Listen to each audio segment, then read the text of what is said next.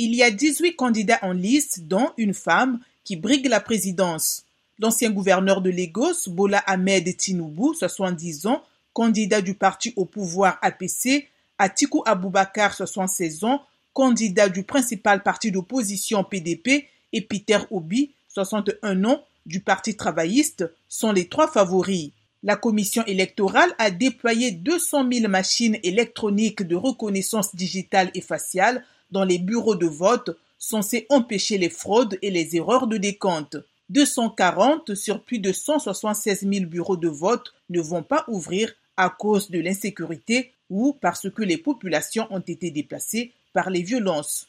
Le candidat qui obtiendra le plus grand nombre de voix ou au moins 25% des bulletins dans au moins deux tiers des 36 États et à Abuja sera déclaré vainqueur de la présidentielle. Sinon, il y aura un second tour entre les deux premiers candidats dans les 21 jours. Les gouverneurs et les députés des assemblées locales des 36 États de la Fédération nigériane seront élus le 11 mars.